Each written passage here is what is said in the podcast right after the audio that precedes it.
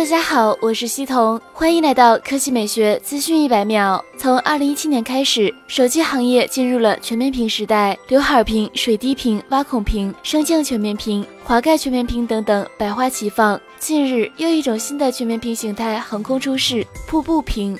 今天，OPPO 副总裁沈一人公布了全球首款瀑布屏真机。OPPO 瀑布屏拥有近乎百分之百屏占比，屏幕弯曲度达到了八十八度。对比 Find X，OPPO 瀑布屏的曲度更高，视觉效果更具冲击力，而且 OPPO 瀑布屏的机身更为修长。考虑到 Find X 的屏幕纵横比为十九点五比九，OPPO 瀑布屏的真机比例有可能会比十九点五比九更激进。值得注意的是，OPPO 瀑布屏真机正面没有前置摄像头，由此猜测它可能使用了屏下摄像头或升降式镜头。此前，OPPO 在上海 MWC 2019上公布了屏下摄像头技术，前置摄像头巧妙隐藏在屏幕下方，拉开了真全面屏时代的序幕。遗憾的是，OPPO 并未公布瀑布屏量产时间，不排除该机会在今年下半年量产上市的可能。